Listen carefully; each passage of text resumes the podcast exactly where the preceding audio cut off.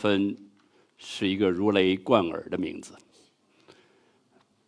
贝多芬的音乐，贝多芬的经历，影响了我们二百年来人类的生活。世界上没有任何一个音乐家在古典音乐的长河里可以和贝贝多芬的位置相媲美的。那么，贝多芬在中国的命命运是什么样子呢？这就是我今天呃在这里和大家一起探讨的问题。一九七零年。大家都知道，中国是在一种非常动荡的年代。我那时候是一个刚刚上初中的学生，但是呢，为了好奇，开始拉小提琴。拉小提琴的目的呢是好玩儿，然后呢又可以参加学校的宣传队，演奏革命歌曲和样板戏。但是有一件事呢的发生，就把我对音乐的这种印象改变了。到底音乐是什么？有一天，我的一个好朋友，中学的好朋友王鲁岩，现在是一个非常著名的艺术家，把我拉到一边说：“金东，你到我家里来，咱们看一件东西。”然后我们就到了他家里，然后他给我看了一个旧式的留声机，你必须要上弦，他才能够演奏。然后呢，他又。给我看了一本厚厚的这种胶木的唱片集，我们打开这个唱片集，我马上就认出来里边有贝多芬。然后我看到贝多芬名字非常激动，我们就决定把这个窗帘拉下来，呃，把这个弦上去，然后把针放上，开始倾听贝多芬的交响曲。那时候呢，我对贝多芬交响曲并不是很了解。所以我也不记得是贝多芬的哪个交响乐第几乐章了，但是我所记得的，就是这种贝多芬交响乐给我的这种冲击力。嗯，更多的呢，就是我对这个音乐的遐想和疑问：为什么这个它的旋律会这样连绵不断的，这么这样的美妙？为什么在一个旋律发生的时候，上下而有更多的旋律和它一起呼应？那么这么多的东西怎么样写出来的？然后这么多的这个弦线，这个这个线条是怎么样合在一起演奏出来的？这对我当时的疑问是非常冲击性的。的音乐就使我打开了眼界。我发现音乐不只是革命歌曲和样板戏。西方音乐是有一个非常广阔的一个天地在等待着我去发掘。几年以后，一九七六年唐山大地震，所以北京有几百万人最后都是要挪到街头去住在这个抗震棚里边。我那时候也是十几岁嘛，就到处乱跑了。然后偶尔的一次呢，走进一个刚刚开的不久的这个这个这个图书馆，然后图书馆的艺术栏目里边呢，我发现了一本书。这个书是有这么厚，是一本非常旧的书。那么我拿出来一看，写着“贝多芬，音乐的解放者”，然后我就一下就把我第一次听到贝多芬的这种遐想，就重新升起来了。我把这本书借出来，所以这本书呢就陪伴着我在这个抗震棚里边的呃日日夜夜，我看了很多遍。所以通过这本书，我了解到了贝多芬的生活。了解到了为什么贝多芬的音乐会如此伟大，而且那时候我就决定我要学习贝多芬，要做一个音乐家，就决定了我自己要以音乐为生。一九七九年，那时候我已经变成呃音乐的专科的大学生了。那么七九年是一个非常特殊的年份，阿巴多带着伦敦交响乐团访问了中国，卡瑞昂带着 Berlin Philharmonic。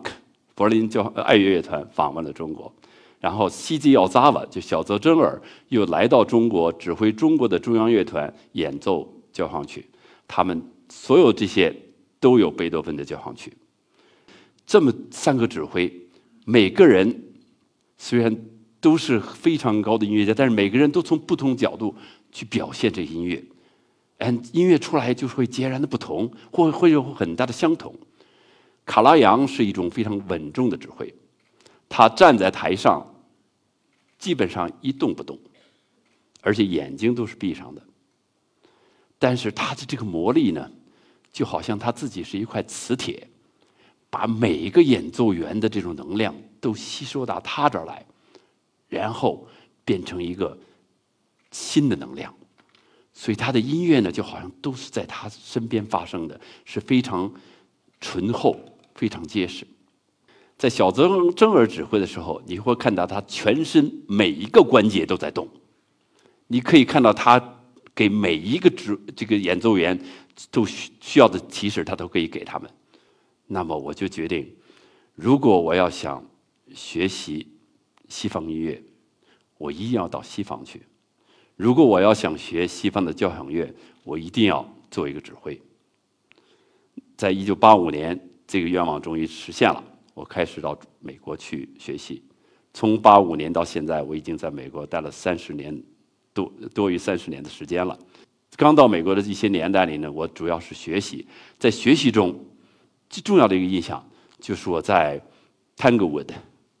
Tanglewood 是波士顿交响乐团，是 Summer Home。它有一美国非常重要的青年指挥大师班，那么我非常荣幸的被挑选到这个指挥大师班，去和著名指挥伯恩斯坦一起学习。他跟我讲，他说我不教技巧，他更多的是教音乐。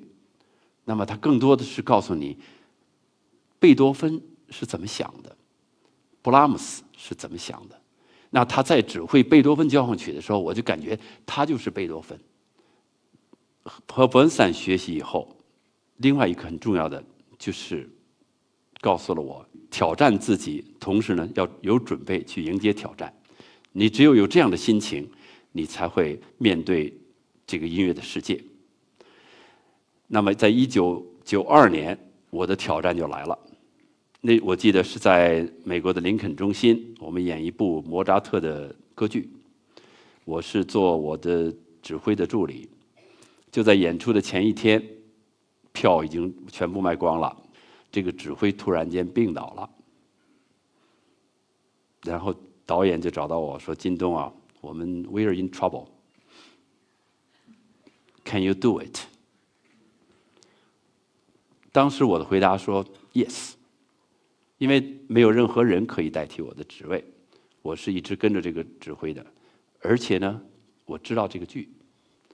所以，第二天我就指挥了这个歌剧演出。第三天就有《纽约时报》的文章专门夸奖了一下然后，呃，我就觉得就是这种挑战，对我们每个人都是非常重要的。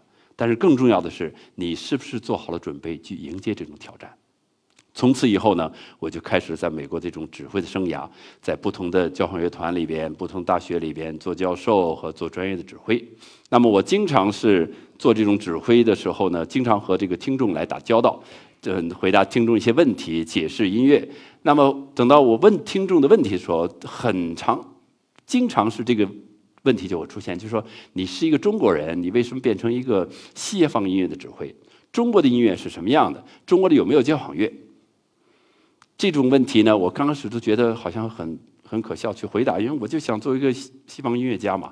但是当你更多的想一想，你会觉得确实是我们有这样截然不同的文化。为什么我会变成一个交响乐的指挥？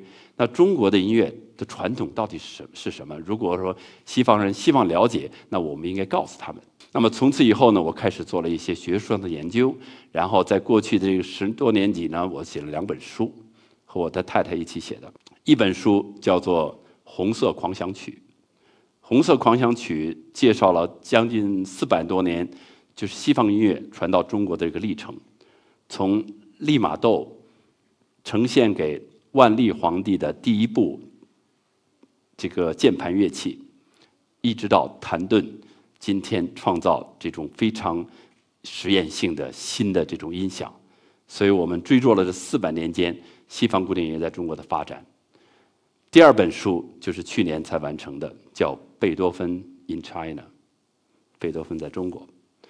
在这本书里，我们讲了很多非常感人的中国和外国人在中国为传播贝多芬而做贡献的这些人。所以在这里面呢，我想介绍给大家四位最重要的传播者。第一位。是李叔同先生。在一九零六年，他在中国发行了第一本音乐小杂志。在这本杂志里呢，他就用炭笔画了一幅贝多芬的肖像，然后呢，又是写了一部贝多芬的小传。当时那个时候，不管在日本还是在中国，实际上我不一定认为李叔同听到过贝多芬的音乐，因为那时候没有 iPhone，没有 recording，西方人也几乎很少到亚洲来演出。他们只是从文字上在知道的。那么贝多芬第一次介绍到中国来呢，实际上是一个一个一个人文的英雄介绍来的。而且那个时候呢，在二十世纪初，我觉得人文的英雄是中国最需要的，因为因为中国人需要一种精神食粮。另外一个重要的人物就是萧友梅先生。萧友梅先生是早年追随孙中山革命，曾经做孙中山的助理秘书。那么孙中山辞去大总统以后呢，就问肖友梅说：“你想做什么？我来帮助你。”肖友梅就说：“我想到德国去学音乐。”那么在孙中山的帮助下，肖友梅就到了呃 Leipzig 莱比锡大学去攻读音乐的博士学位。一九二零年，他回到了中国，马上就被当时的著名的教育家蔡元培抓到了到北京。蔡元培就希望肖友梅和他一起在北京创建美育教育，特别是音乐的教育。那么肖友梅呢，就在北京大学，嗯，开了一个叫做北京大学音乐传习所。那这个传习所里，他找了一些老师，可以教学生西洋乐器，嗯，教一些西洋乐器作曲的技法。就是这个像冼星海和这个谭淑珍这样的著名的后来著名的音乐家，都是曾经在那儿学过的。同时呢，他又在这个北京的周围用尽心机找到了十五个比较专业的乐手。这十五个乐手呢，组织了这个中国人的第一个乐团。他们都是穿着长袍马褂然后开始演奏贝多芬的交响曲。从一九二二年到一九二四二五年期间，他们一共组成了大概四十场音乐会。而且肖友梅就说：“如果中国人……”像德国人那样，每周都去，这周末都去听音乐会，我们的社会就会变得更加文明。他是非常的这种 idealistic，非常的这个这个理想理想主义者。后来呢，他就是这个乐团结束以后，他又跑到上海去建立了中国第一所上海的呃中国第一所音乐学院，就是今天的上海音乐学院。第三个人我要向大家介绍的，就是音乐的传播者是傅雷先生。傅雷先生，大家知道是著名钢琴家傅聪的父亲。傅雷先生从小失去了父亲，和母亲一起非常艰难的长大。但是母亲呢，非常的认真的去培养他，希望他能成才。年轻的时候到了法国，法国的著名的文学家罗曼·罗兰的作品对他影响非常深刻，所以他想办法和罗曼·罗兰取得联系，而且希望将来把罗曼·罗兰的作品翻成。介绍给中国的听众，在罗曼·罗兰作品作品中，贝多芬是一个非常非常重要的核心。那正好，这个贝多芬呢，也是傅雷先生最崇敬的一个一个偶像。为什么他崇敬贝多芬呢？因为这个贝多芬的生活就好像联系到傅雷自己的生活，从小经过苦难，但是不同不停的奋斗，最后能够 triumph，能够成能够能够成功。傅雷在三十年代回来回到中国以后，开始翻译罗曼·罗兰的《贝多芬传》，翻译罗曼·罗兰的上百万字的《约翰·克里斯朵夫》。就是因为他的这种翻译呢，就是使这个所有贝多芬在中国的研究呢，都变成了非常统一了。在这个傅雷以前呢，贝多芬的名字都是非常千奇不怪的，白提火芬、百多芬、布多芬，是很很热闹的。但是从他开始。就只有一个名字，就是贝多芬。这就是三位中国人在为贝多芬的传颂做出的贡献。那么第四个人呢？我想提一个人，就是一个外国人在中国，一个意大利人，他叫 Mario Pacci，中文名叫梅百器。一九一九年的时候，他应上海的邀请到上海来准备开音乐会。他每到一个地方呢，他都会带着他的这种叫做 tropicalized 的 piano，就是说。特殊，呃，处理的这种钢琴九尺的 Steinway，嗯，去去做，因为这个 Tropical 呢，就是说你这个气候受气候的影响，钢琴不会变音色，不会不会翘起来的这样。在一九一年以前，上海已经有了一个交响乐团了。就是，但是呢，因为在世界大战第一次世界大战结束以后，很多这个呃德国人已经就是就就跑掉了，所以呢，已经这个乐团只有十几个人了。那么呢，梅百器呢就受这个政当时的这个工部局政府的邀请，就把这个乐团重新组织起来了。那他就变成了这个新的音乐指音乐总监。从一九一九年到一九四六年死在上海，他用三十多年时间把这个工部局乐团变成了远东最好的交响乐团。贝多芬是他经常演出的曲目，像一九四一年，这是在今天的大国民影院，他演出了贝多芬的第九交响曲，这是在中国的第一次。因为贝多芬的第九交响曲需要比较大的乐器的阵容，同时呢需要一个非常大的合唱团的阵容，那么这就是在中国的第一次。大家，我就选了一段贝多芬第九交响曲的一段，向大家欣赏一下。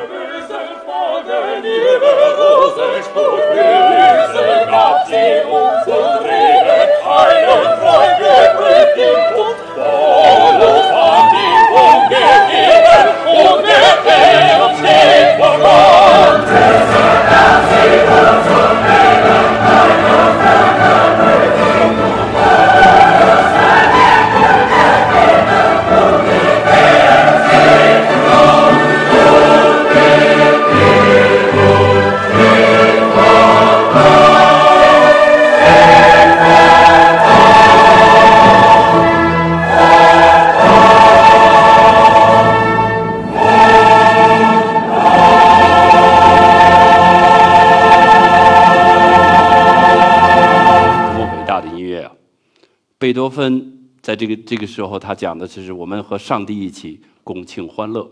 他和其他的作曲家有不同地方，他崇尚上帝，同时呢，他要把上帝呢变成是他的兄弟一样。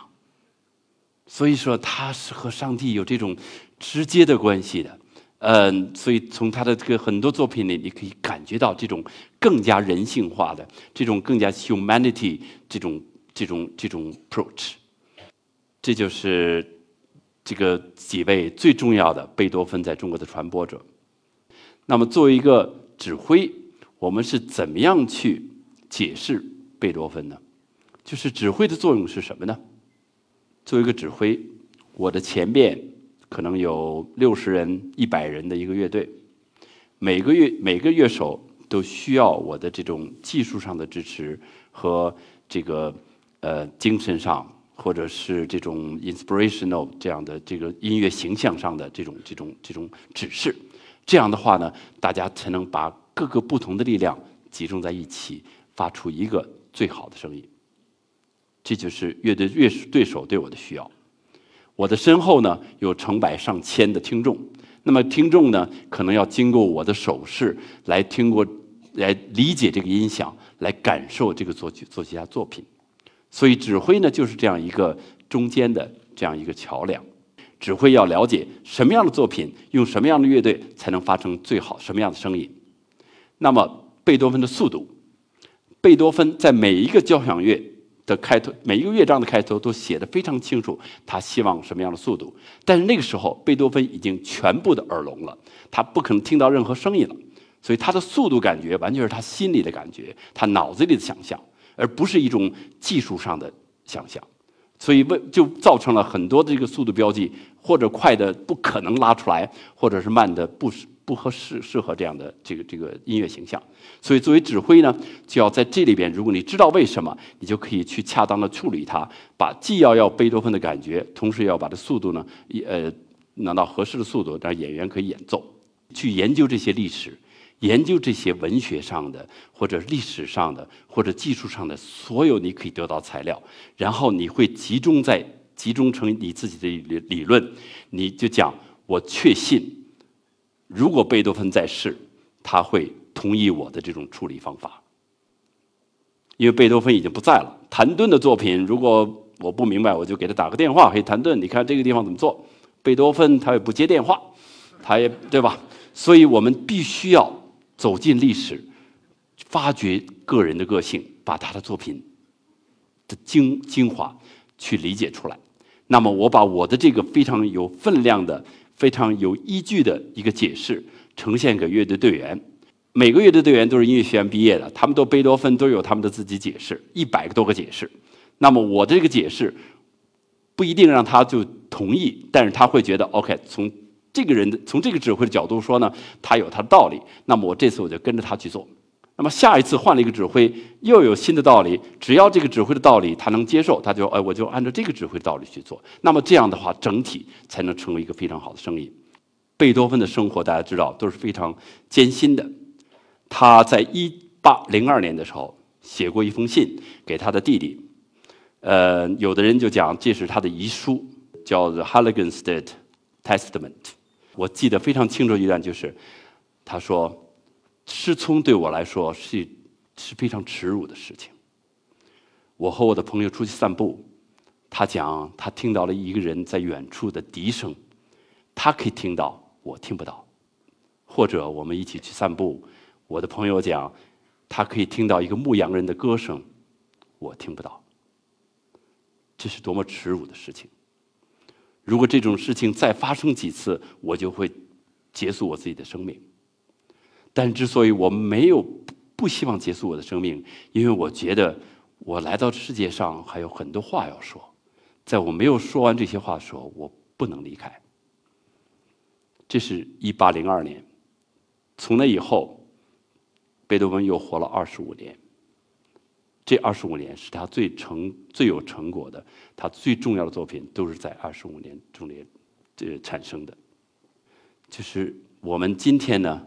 是非常幸运，就是因为贝多芬的这种现现身，是就因为贝多芬对这种人人类生活的渴望，我们才有非常荣幸的能够有这样的丰富的贝多芬的音乐的遗产去做去享受。同时呢，我们又通过贝多芬的音乐呢，可以去看到人类、世界和宇宙这种辉煌的未来。谢谢大家。